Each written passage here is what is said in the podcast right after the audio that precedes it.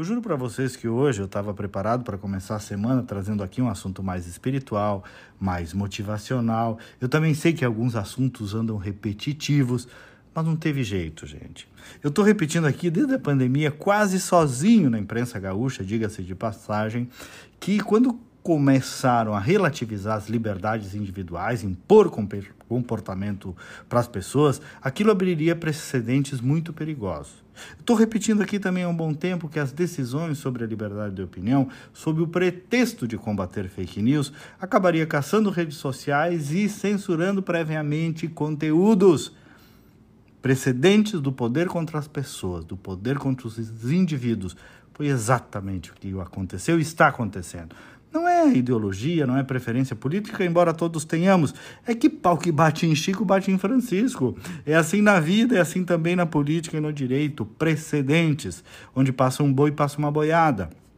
É chatice, eu admito, tá aqui repetindo para vocês há tanto tempo, amigos mas é a missão do jornalismo de opinião. E olha, até digo, como eu queria poder estar errado desde lá de trás, eu e outros analistas, né?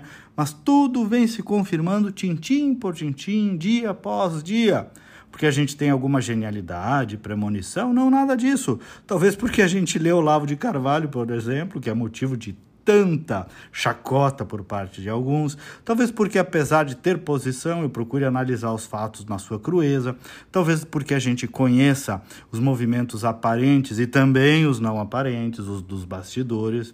Vejam só nas últimas horas o que, que aconteceu proveniente dos poderes, digamos assim, das cortes superiores acionaram a vara da infância contra os pais que levaram seus filhos em manifestação, mandaram cancelar contas bancárias de caminhoneiros e de empresas que supostamente estão nos protestos, pediram afastamento do ministro da Defesa, pediram afastamento do diretor da Polícia Federal, marcaram uma reunião com os comandos das polícias militares sobre as quais as cortes superiores não têm qualquer ingerência hierárquica mandaram polícias civis fazerem listas de supostos fomentadores de manifestações nos estados e por aí vai.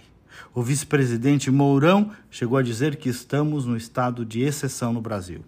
Agora me digam, alô democratas, inclusive você aí, moderado. O problema é só o pessoal gritando aqui na Andradas, em Porto Alegre, ou tudo isso que eu acabei de relatar tá belezinha? Tá tudo normal para você? Pense nisso.